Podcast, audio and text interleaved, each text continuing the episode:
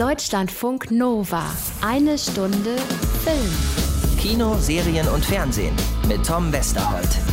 Der ist hier und freut sich wirklich wie blöde über tollen Besuch heute. Lea van Acken ist hier. Tatsächlich ähm, war ich dann irgendwie so gerade in meiner Abi-Zeit dann doch wieder ganz schön viel weg. Also ich habe viele der, der Abi-Partys gar nicht so mitgemacht, unseren Abi-Ball aber schon. Das war ganz schön, da war ich da. Ähm, da haben wir auch alle irgendwie gut zusammen getanzt und so. Und ansonsten habe ich einfach noch so gute gute Schulhof- oder Seeerinnerung, dass wir so nach dem Abi noch so an See gegangen sind und ein bisschen gechillt haben. Das war auch schön. Genau darüber werden wir sprechen. Die 20-jährige absolute Shootingstarfrau des deutschen Kinos ist ab Donnerstag wieder in eben selbigem in dem Film Abi Kalypse. Darüber reden wir natürlich und auch über ihre beeindruckende Karriere der letzten paar Jahre.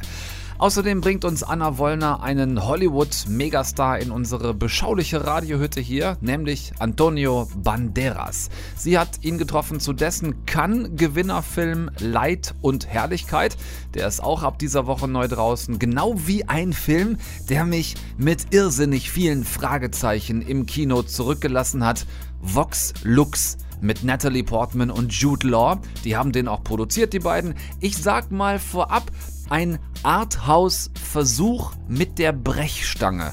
Gucken wir auch rein. So, noch irgendwer irgendwas im Vorfeld? Ich beantrage eine Vertagung des Verfahrens.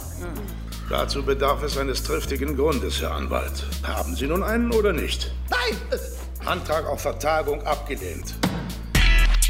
Deutschlandfunk Nova. Eine Stunde Film. Ich hasse mein Leben! Okay, lass uns raten, du hast bestanden? Digga, das war doch klar, dass es irgendwann schief geht. Ja, und es gibt Menschen, die freuen sich, wenn sie bestanden. Bullshit. Bullshit! Ihr habt doch überhaupt gar keine Ahnung, was für ein Druck auf mir lastet. Mein ganzes Leben ist schon vorbestimmt. Abitur, Studium, dann direkt in den diplomatischen Dienst. Schön unter die Fuchtel von meinem Vater. Interessante Ausgangssituation für Hannah und ihre drei besten Kumpels Tom, Yannick und Musti. Sie haben gerade das Abi geschafft, aber Musti, der Diplomatensohn, findet das überhaupt kein bisschen gut, weil jetzt ist Schluss mit lustig, mit Abhängen, mit Feiern, mit nichts tun, außer Papas Geld auszugeben. Jetzt ist er mal so, ne, Ernst des Lebens dran. Das müsste ja nicht weiter wild sein, wenn die vier nicht blöderweise die Nerds und Außenseiter ihrer Stufe wären, mit denen keiner was zu tun haben will und die jetzt, wo das Abi endlich geschafft ist, auch auf quasi eher so gar keine einzige Abi-Party eingeladen werden. Wir sind einfach zu defensiv. Wenn wir nicht unter die Leute gehen, dann wird sich dann was ändern. Und deshalb haben wir uns überlegt, dass wir alle gemeinsam zur Beachparty fahren. Die ganze Stufe ist da, es gibt Camping und Grill und das wird mega geil. Hast du dir auch überlegt, wie wir da reinkommen? Ja, denn nicht eingeladen. Wie bereits erwähnt, auch hier wieder nicht, weil die vier einfach nicht ins Schema passen. Hannah, gespielt von Lea van Acken, ist eher so die totale Anti-Tussi, hängt meist mit den Jungs rum, zockt und das auch noch richtig gut, macht einen auf Kumpel und auf stark, findet die meisten Tussi-Mädels ihres Jahrgangs auch total doof. Tom, heimlich in Hannah verknallt und sie in ihn, sieht zwar gut aus, kann sich aber nie für oder gegen irgendwas entscheiden, ist eher so ein Typ so, jein, äh, weiß ich jetzt auch nicht. Den spielt Lukas Reiber. Die beiden Schauspieler kennen sich schon aus Fuck You Goethe 3. Dann gibt's noch Musti, dieser Diplomatensohn, der immer versucht, alle Unsicherheit, die er hat, mit Geld zu kompensieren. Gespielt von Reza Brojerdi. Und Yannick, gespielt von Jerry Hoffmann, der wie so ein Chamäleon versucht, für jeden das passende Gesicht aufzusetzen. Das klappt natürlich auch nicht. Eingeladen sind die drei also nicht zu besagter Stufen Beach Party, sneaken sich dann da eher so von der Seite rein. Und da hat Musti dann die denkbar beschissenste Idee überhaupt. Eine Ansage an die gesamte Stufe. Auf der Bühne mit Mikrofon. In genau drei Tagen werden wir gemeinsam das Justus-Liebig-Gymnasium abreißen.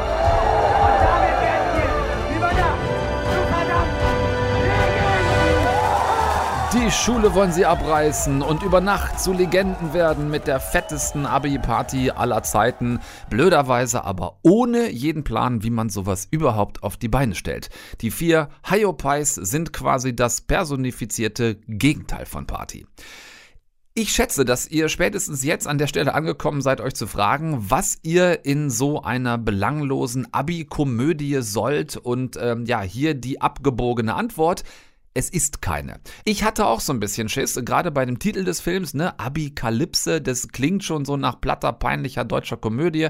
Tatsächlich weit daneben gelegen, denn vielmehr ist das hier eine Coming-of-Age-Story über vier ganz unterschiedliche Außenseiter, die einfach ihren Platz im Leben suchen, die auch nicht wissen, wie das so nach dem Abi alles so weitergehen soll mit dem Leben, mit dem Erwachsensein, die zwar irgendwie auch dazugehören wollen, aber auch nicht um jeden Preis. Jeder der vier hat im Film eine sehr cool gemachte, längere Traumsequenz, in der es genau darum geht und in der das jeweilige Persönlichkeitsprofil so ein bisschen gezeigt wird. Das ist ganz schön gelöst, finde ich. Merkwürdig fand ich allenfalls, dass mit Resa und Jerry zwei der Jungsdarsteller schon wirklich über 30 sind. Äh, da hätte man echt jünger besetzen können. Also Lukas Reiber ist ja auch wenigstens erst 25, Lea van Acken sogar erst 20. Also bei den beiden passt das Alter so Richtung gerade Abi gemacht schon deutlich besser.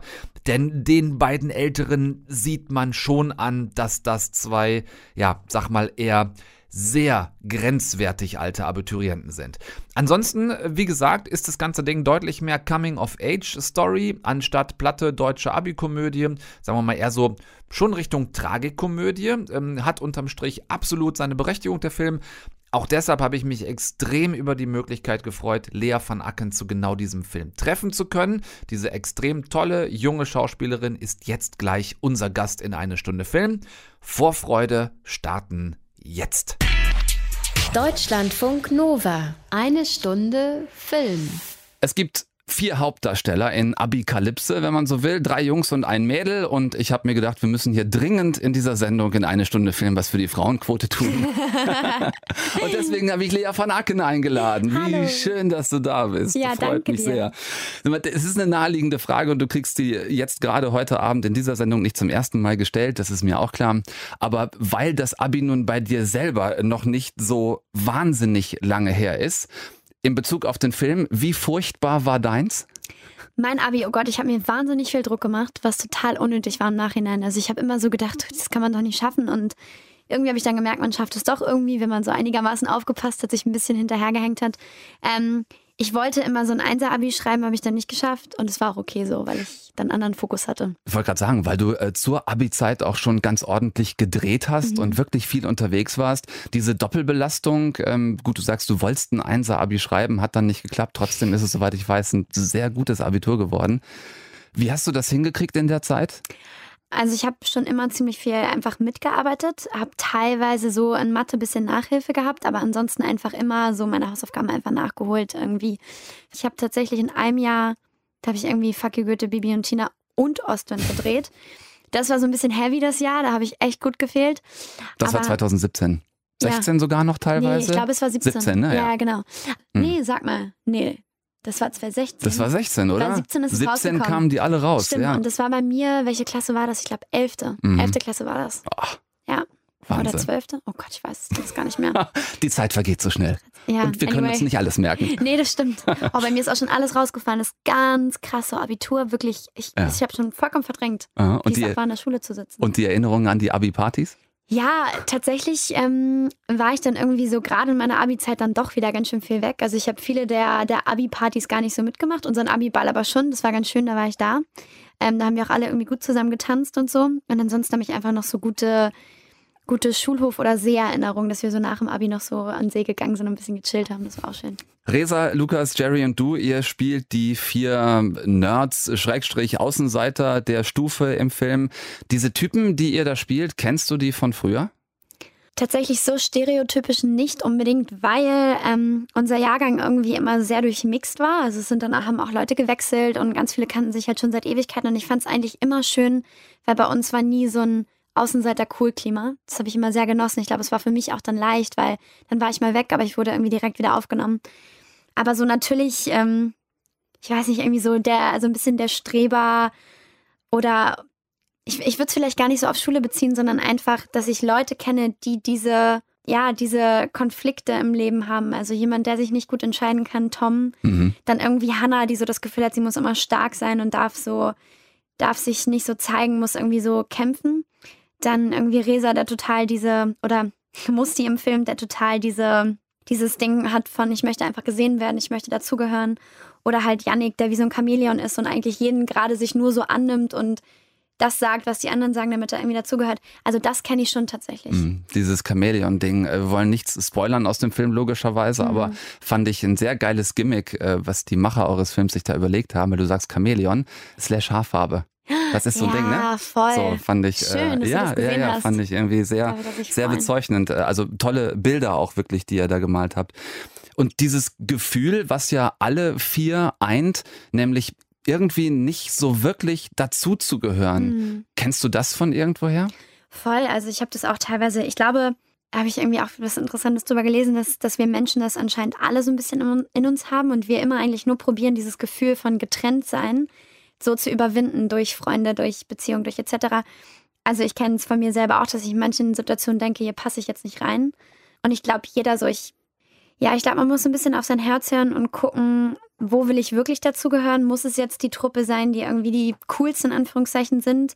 Ist, sind es überhaupt meine Werte? Will ich mich damit überhaupt auseinandersetzen? Und vielleicht auch manchmal keine Angst davor zu haben, nicht im Großen mitzuschwimmen. Mhm. Ich frage das deshalb, weil du zumindest das Gefühl, die Neue zu sein, eigentlich ganz gut kennen müsstest. Du hm. bist nämlich bei einigen sehr erfolgreichen Kino-Franchises relativ spät dazugekommen. Du Stimmt. hast es eben selbst schon angesprochen. Es ja. war Bibi und Tina 4, es war Ostwind 3, es war Fuck You Goethe 3. Mhm. Jetzt könnte man auch sagen, Dark. auch bei Dark war es die zweite Staffel. Das heißt, du bist bei diesen ganzen Produktionen jeweils irgendwo dazugekommen, wo sich viele der anderen schon teilweise teilweise auch lange vorher kannten. Mhm. Was ist das für eine Situation? Wie, wie gehst du damit um, wenn du merkst, okay, die kennen sich alle schon, den einen oder anderen kennst du vielleicht auch, aber nicht im Zusammenhang mit dieser Produktion? Genau, also wie du es gerade sagst, es hat auf jeden Fall geholfen, dass ich eigentlich fast aus jedem Team die Leute schon kannte, einfach mhm. so durch, man kennt sich durch Veranstaltungen, durch irgendwie Freunde. Das war tatsächlich ganz gut, aber ich hatte am Anfang, ehrlich gesagt, vor allem, glaube ich, Bange. So wie ist das irgendwie, ähm, dabei zu sein. Bei Bibi und Tina war es ziemlich leicht, weil wir direkt zusammen geprobt haben und der Cast war auch irgendwie, Karim, total guter Freund von mir, hat dann ja an dem Teil auch mitgemacht und dann irgendwie hat sich nochmal so eine neue Dynamik, glaube ich, gebildet. Und dann hatte ich einfach total Glück, weil die mich immer irgendwie mit offenen Armen empfangen haben und ich gerade das Gefühl habe, so in unserer jungen Generation irgendwie auch so ein gutes Miteinander ist. Also ich habe nicht so das Gefühl von Ellenbogen und alle wollen sich irgendwie wegboxen und so, oh mein Gott, sie ist die Neue, sondern es war irgendwie total schön und man wurde so integriert und ähm, bei Völki Goethe hatte ich wahnsinnig viel Spaß am Set. Das war wirklich Da coole, war Lukas auch schon dabei. Genau, da war Lukas auch schon dabei und ähm, ja, irgendwie hatte ich echt Glück. Also nichts Traumatisches erlebt. okay, Gott sei Dank, ich bin sehr froh darüber. ja, ich Denn auch. darum geht es ja letzten Endes auch wiederum in Abikalypse, nämlich um diese permanente Frage, wie man bei den anderen gut ankommt, mhm. was man irgendwie tun kann, um dazuzugehören. Und ich finde, das ist ja irgendwie auch genau eine der zentralen Fragen so unserer Social-Media-Generation, in der wir uns bewegen, nämlich so ein bisschen ähm, Likes als neue Persönlichkeitswertung. Ne? So mhm. je mehr Likes irgendwie, desto mehr fühlst du dich ähm, aufgewertet. Und das wiederum schürt ja auf der anderen Seite ähm, Selbstzweifel, Zukunftsangst. Ähm, das sehen wir in diesen Traumsequenzen der vier Protagonisten mhm. immer wieder mal. Wie gehst du da für dich mit um? Ich meine, wenn man bei dir nachguckt, äh, 82.000 Follower, das ist, ähm, das sind mehr Leute, als ins Dortmunder Westfalenstadion reinpassen oder ungefähr genauso viele. Mhm. Das sind wahnsinnig viele Leute, die dir folgen, dich verfolgen. Da musst mhm. du dir auch einen Umgang mit aneignen. Ja, ich habe mich ähm, irgendwie immer total, ich hatte in der Schule nie irgendwas, so Schüler-VZ und so, mir war das immer alles total gruselig. Und dann irgendwann so, als es mit Film mehr wurde, habe ich so gemerkt, okay, es ist auch eine gute Plattform, irgendwie sich zu informieren, auch so zu sagen, hey, das mache ich gerade und habe ich damit angefangen. Und dann irgendwie auch schnell, glaube ich, dann auch, bin auch so in Spiralen reingekommen von, ah, krass, die machen das und bei denen ist immer alles perfekt und so und habe dann aber ziemlich schnell gemerkt, okay, das ist halt auch ganz, ganz viel Schein. Also ich glaube, man kann sich oft genug sagen, dass natürlich nicht immer alles, dass, dass man ja oft auch nur Bilder postet, die dann halt irgendwie gut aussehen oder so. Und ich habe das Gefühl, gerade ändert sich das zum Glück auch so ein bisschen. Mhm. Also ich genieße Social Media gerade total, weil ich ähm, mich tatsächlich inspirieren lassen kann. Also ich viel so Umweltseiten folge, ähm, Utopia oder so, die dann mich halt so informieren. Das finde ich total schön, dieser Austausch mit den Leuten. Und ähm, ja, so ein bisschen zu gucken, welche Leute wollen wirklich Inhalt geben, abgesehen davon von, ich bin einfach nur schön und ziehe schöne Klamotten an. Also das, ich glaube fast, dass es, dass das allen jetzt so mittlerweile auch so ein bisschen aus dem Hals schon fast raushängt und ähm, unsere Welt und gerade so unsere Generation auch so ein bisschen nach, nach Inhalt schreit. Mhm. Und ähm, ja, dass man, glaube ich, immer wieder sich sagen muss, dass es ist, es ist okay, das zu bespielen, es ist ein cooles Medium, sich zu informieren, sich auszutauschen, aber mein Wert und ich als Person stehe außerhalb von diesem, und das sind meine Werte, die mich ausmachen, das sind die Menschen, die mich kennen, das ist so, wie ich der Welt begegne und äh, wie die Welt dann auch auf mich reagiert und nicht das, ob mir jetzt jemand schreibt, oh wow, du bist wunderschön. Das ist extrem äh, weitsichtig und sehr reflektiert. Echt Hut ab dafür. Lea van Acken ist unser Gast heute Abend in eine Stunde Film. Apokalypse ist ab übermorgen Kino. Wenn du magst, reden wir gleich noch ein bisschen weiter über den Film und über dich. Ja, gerne. Deutschlandfunk Nova. Eine Stunde Film. Lea van Acken ist bei uns heute Abend, Schauspielerin, 20 Jahre jung, gerade, ich habe kurz das gemerkt, ich habe kurz gezögert, ne? aber ich darf das sagen, es ist nicht despektierlich, oder? Nein, überhaupt nicht, aber es ist ganz lustig, weil 20 bei mir, als ich dieses Jahr 20 geworden bin, ja. fand ich das schon richtig krass. Ich habe mich richtig erwachsen gefühlt. Sonst vergesse ich immer, wie alt ich geworden bin und sage immer noch das Jahr davor, ja, ja, ich bin 18 geworden. Ah nee, ich bin ja schon 19. Aber 20 fand ich irgendwie voll so eine Ansage. Ja, das ist, glaube ich, schon was anderes, wenn dann die, die zwei vorne ja, steht. Und komisch. parallel ja auch dieses, ähm, dieses Erwachsenwerden bei dir die letzten paar Jahre schon in einem Arbeitsumfeld, mhm. das sicherlich auf der einen Seite wahnsinnig viel Spaß macht, aber doch bestimmt auf der anderen Seite auch ein gewisses Erwachsenwerden erfordert. Ne? Wir haben gerade eben über den Umgang mit Social Media gesprochen, zum Beispiel, wie du das für dich kanalisierst, was dir da wichtig ist und natürlich auch mitkriegst, denke ich mal, wie es anderen Leuten so geht wie bei euch im Film. Ne? Also mhm. Stichwort Brennnessel-Contest, dass Dinge wirklich äh, passieren, dass Menschen bereit sind, Dinge zu tun für Likes, die einfach nicht gut für einen sind. Ja, ja, also äh, da würde ich mich jetzt nicht rausnehmen. Ich glaube auch nicht, dass ich ähm, voll erwachsen und voll allwissend bin. Das sind wir wahrscheinlich als Menschen nie und machen immer mal wieder dumme Sachen. Ähm, aber ich habe natürlich schon gemerkt, dass so diese ganze Filmwelt, ich war einfach sehr früh mit Erwachsenen irgendwie zusammen, habe natürlich dann mich so mit meinem eigenen Arbeitsleben auseinandergesetzt, so Interviews irgendwie geguckt, so wie erreiche ich meinen Traum, den ich irgendwie habe. Ähm, und ja, dass, dass ich, glaube ich, heute einfach so das Gefühl habe, wir werden so beschossen mit Informationen und mit allem und mit irgendwelchen Contests wie bei uns eben bei Abikalypse mhm. und diesem Brennnessel-Contest, dass man, dass es manchmal der Welt, glaube ich, gut tun würde, wenn wir ein bisschen aussortieren und sagen, okay, so manchmal ist gut, so den Kopf auszumachen, das finde ich voll, total wichtig. Also ich bin nicht nur für Inhalt und die ganze Zeit nur, hm, weiß ich nicht, streng sein oder so. Aber dass man manchmal sagt, okay, das schmeißen wir mal raus. Aber ich, das ist ja auch eine Entwicklung, da kommt man ja irgendwie hin. So. Klar, und das ist ja auch völlig, völlig legitim, das Schritt für Schritt für sich selbst zu erfahren und, und, auszuprobieren. Ich fand das ganz spannend, dass der Contest, unter den ihr von außen ja in diesem Film gestellt werdet, Fame or Fail heißt, mhm. wo es doch im Internet eigentlich ganz oft Fame and Fail ist oder Fame through Fail. Also dieses ganze, dieser ganze Schadenfreude-Aspekt, der ist ja da einfach auch letzten Endes nicht zu unterschätzen. Ja. Ich habe eben schon kurz diese Traumsequenzen angesprochen, die ihr vier Hauptdarsteller alle durchlebt in diesem Film.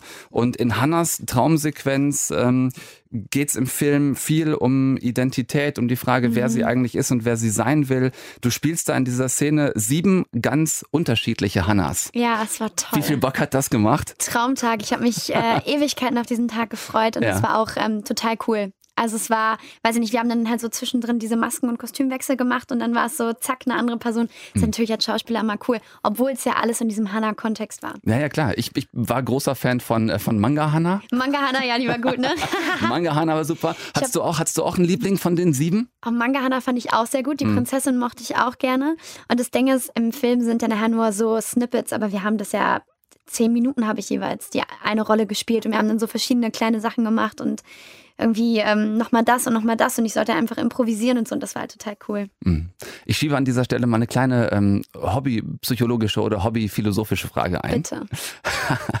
Dann gucke ich von den sieben Hannas auf der Leinwand auf die ganz vielen Leas in deinem Insta-Profil. Das sind auch ganz, ganz viele unterschiedliche. Das sind die, die du mit deinen Followern teilst. Das ist ja, ist ja mhm. dein Profil. Du bestimmst, was da passiert. Welche Lea behältst du für dich? Welche Lea geht oh. die Leute nichts an? Gute Frage. Ähm, kann ich gar nicht so genau sagen, ob ich das jetzt so ähm, berechnend tue. Also ob ich jetzt so sage, die Hanna, äh, die Lea, die Hanna wollte ich schon sagen, die Lea zeige ich, die Lea zeige ich, die Lea zeige ich, sondern ich glaube, das sind alles so Farben von mir, die ich dann halt teilweise trigger und teilweise zeige. Und ähm, manches, wo ich einfach merke, dass es ähm, ja, niemanden interessiert oder auch niemanden in dem Sinne was angeht. Aber ich könnte dir jetzt nicht sagen, was sie ausmacht. Also es ist wahrscheinlich am ehesten einfach so die Lea in der Heimat mit so meinen engsten Freunden, in meiner Familie, keine Ahnung, einfach so meine besten Freunde, mit der ich natürlich Sachen teile, mit denen man ja auch nicht mit allen Leuten auf der Straße teilt. Also ich glaube, so das, das wäre das dann. Aber ich kann sie, ich wüsste jetzt nicht, wie ich das benennen soll. Ist vielleicht auch die Lea, die immer mal wieder gerne zwischendurch aus Berlin abhaut Voll. und Richtung Schleswig-Holstein fährt. Ja, auf jeden Fall die. Auf jeden Fall die. Die dann da durch den Wald läuft. Genau, ja, tatsächlich so durch den Wald laufen, irgendwie mit unseren Katzen spielen ähm, oder Mhm. die einfach streicheln. Oh, so schön, Tiere sind toll. Ja. Ähm, ja, und auch da immer so eine totale Rückbesinnung. So. Guter Blick auf dich selbst, bewahr dir den auf jeden Fall. Ich glaube, das ist was sehr Gesundes. Engagement für, für verschiedene soziale äh, Zwecke, die dich interessieren, hilft das auch, so ein bisschen mal diesen Fokus rauszukriegen aus diesem ganzen Medienbums, der einen sonst den ganzen Tag umgibt? Ja, total. Also das, da hatte ich so ein bisschen Struggle mit Social Media, als ich so gedacht habe, Mann, was verkaufe ich denn der Welt hier und bla. Es ist, soll denen doch scheißegal sein, ob ich jetzt irgendwie ein, irgendein Shooting hatte. Ja, herzlichen Glückwunsch, bringt denen auch nichts. Hm. Ähm, aber ich, ich merke halt jetzt, dass ich es ganz gerne nutze, eben auf der einen Seite so als diese Möglichkeit, meine Arbeit so zu, ne, als Promotion zu machen. Und ähm, auf der anderen Seite merke ich aber auch, dass es eine tolle Plattform ist, um eben zu sagen, hey, lass uns doch gemeinsam über, ähm, über vegane Ernährung reden oder komm, wir unterschreiben alle zusammen die Petition und so. Wir wollen noch einen Klimanotstand ausrufen. Sowas. Ähm, und da merke ich, dass, dass, dass ich das schön finde, dass eben dieser Inhalt und dieser Austausch auch einen Platz hat. Und Mhm. weiß ich nicht, ich hatte das letztes Jahr, weil ich so ein bisschen frei hatte und habe dann irgendwie so gemerkt, mir haben die Tiere so ein bisschen in Berlin gefehlt.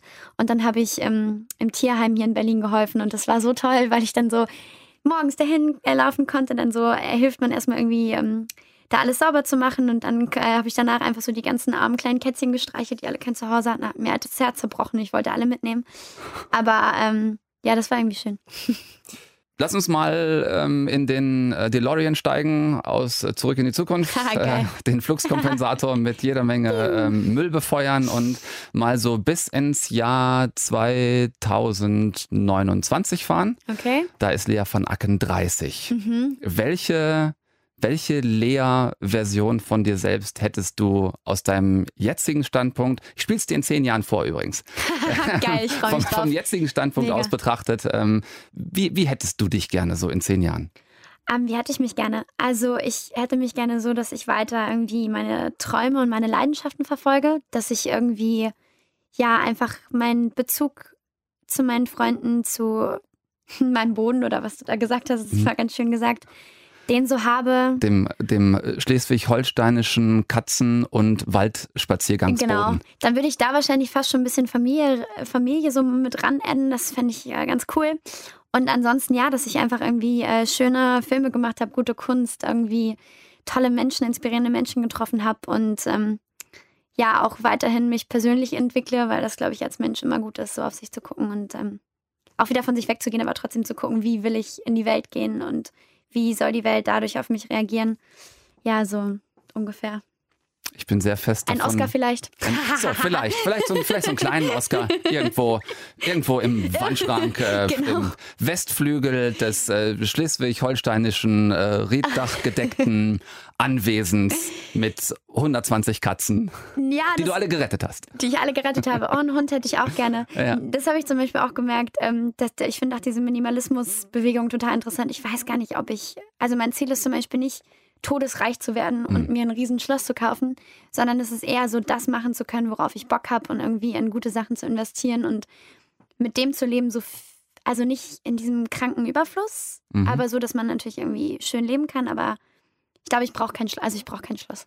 Kein Schloss für Lea van Acken, dafür aber äh, ganz viel Applaus für das, was du machst äh, zurzeit, für die, die du bist. Es war mir ein großes, großes, schönes Blumenpflücken, dich hier in der Sendung zu haben in einer Stunde Film. Lea van Acken ab Donnerstag im Kino. In zwei Tagen könnt ihr sie sehen in Abikalypse. Geht in diesen Film. Er ist wirklich sehr gut geworden. Ich danke dir für den Besuch hier bei uns und äh, fange jetzt schon an, mich auf den nächsten zu freuen. Yay, danke schön. Das war sehr schön. Deutschlandfunk Nova. Eine Stunde Film. Wenn du jemanden liebst, dann gibst du ihn frei. Trifft er sich mit einer anderen? Hast du das gelesen? Ja, es heißt, er hat angefangen, sich mit einem reichen Mädchen zu treffen. Ich weiß nicht, mir hat er was anderes erzählt. Aber ich bin sicher, das sind nur Affären. Ich hatte auch Affären. Ich möchte nicht, dass mich jemand danach beurteilt. Sind die Drinks okay? Ja, danke. Ich bin hier der Chef. Wenn Sie was brauchen, lassen Sie es mich wissen. Das machen wir, danke. Äh, Bitte was? Das hat sich aber gerade ziemlich strange angehört. Äh, Ja, das hat es wohl. Ihr habt euch auch gerade versehentlich mit mir zusammen in den Film Vox Lux verlaufen. Reingestolpert, falsche Tür, kann im dunklen Kino schon mal passieren. Das, was ihr da gerade gehört habt, war ein Gespräch zwischen Mutter und Tochter, zwischen dem Mega-Popstar Celeste und ihrem Nachwuchs. In irgendeiner Bar irgendwo in New York, in irgendeiner Pause, während eines großen Werbealarms zum großen Comeback des Megastars nach einem Break. Dass dieser Star, Megastar, Popgigant beim Mittag mit der Tochter rotzevoll war gerade, habt ihr hoffentlich auch gehört. Celeste ziemlich drüber gespielt von Natalie Portman, hat nämlich mit Anfang 30 und 15-jähriger Tochter ein sattes Popstar-Alkoholproblem. Wie es soweit kommen konnte, das geht in diesem Film hier zurück bis ins Jahr 1999. Da ist Celeste 14. Dort startet das ganze cineastische Drama und zeigt uns, wie Celeste als junge Schülerin einen brutalen, blutigen Amoklauf an ihrer Highschool überlebt. Viele Tote, die Trauerfeier Wochen später wird im landesweiten Fernsehen übertragen und dort singt Celeste 14-jährig, mit ihrer etwas älteren Schwester zusammen einen Song für ihre ermordeten Schulfreunde. Den Rest könnt ihr euch vorstellen, der Song wird natürlich getragen von der Tragik der Tragödie, ein absoluter Hit und Celeste landet mit gerade mal 14 in einem Büro einer Plattenfirma im zigsten Stock eines gigantischen Hochhauses, um ihren ersten Plattenvertrag zu unterschreiben, begleitet von ihrem Manager. Nach allem, was du durchgemacht hast, denke ich, denke ich, es ist notwendig, ehrlich zu dir zu sein und dich wissen zu lassen, dass es keine Garantie gibt, dass diese Songs funktionieren. Hey, hey, hey, hey, hey. Sie ist 14 Jahre alt. Rede nicht so mit ihr. Rede mit mir, wenn du willst, nicht mit ihr. Lässt du mich bitte ausreden? Das passt. Wenn es funktioniert, gut. Wenn nicht, ist es auch okay. Das ist super. Dann mal zu etwas Erfreulicherem. Das hier sind unsere Vorschläge für das Artwork. Den gerade gehörten etwas ruppigen Manager der jungen Celeste spielt Jude Law. Er spielt diesen Manager übrigens auch den gesamten Film durch, während Celeste als 14-Jährige von Rafe Cassidy gespielt wird und als Anfang 30-Jährige, wie eben schon gesagt, von Natalie Portman. Und damit auch direkt zum vernichtenden Verriss dieses Desasters auf Celluloid. Was auch immer sich Natalie Portman und Jude Law als Produzenten dieses Films dabei gedacht haben, es war das Falsche und zwar in jeder Hinsicht. Ich bringe mal kurz allein das Besetzungsdurcheinander zu Ende. Ne? Rafe Cassidy spielt wie gesagt die junge Celeste.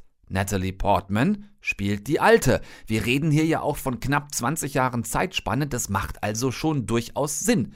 Dass Jude Law ihren Manager durchgängig spielt, geht meinetwegen gerade noch okay. Der könnte am Anfang zum Beispiel erst so Anfang 30, dann später Ende 40 sein. Das geht bei Jude Law mit Schminke und Maske schon.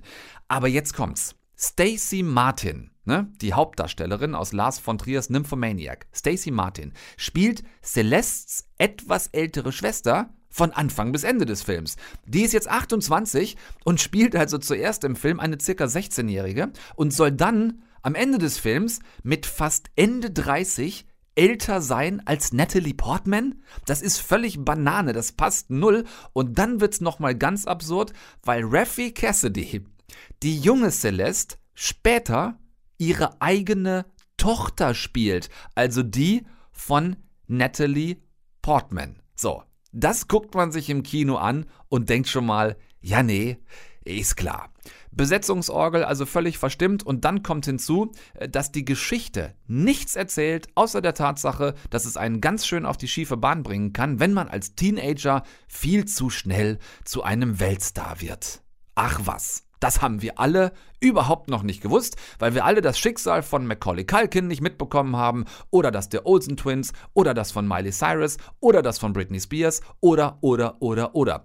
Und diese dünne, weltbekannte Aussage dann noch mit der Brechstange in ein wirklich viel zu enges Pseudo-Arthouse-Gewand reinzupressen, macht die ganze Nummer auch nicht besser. Wir hatten die Geschichte gerade wirklich in schön im Kino in A Star is Born mit Lady Gaga und Bradley Cooper. Dagegen ist das hier, äh, Vox Lux, quasi nicht viel mehr als ein verzweifelter Versuch der bösen Pop- und Glamour-Welt, den schlecht abgeblättert lackierten Mittelfinger zu zeigen.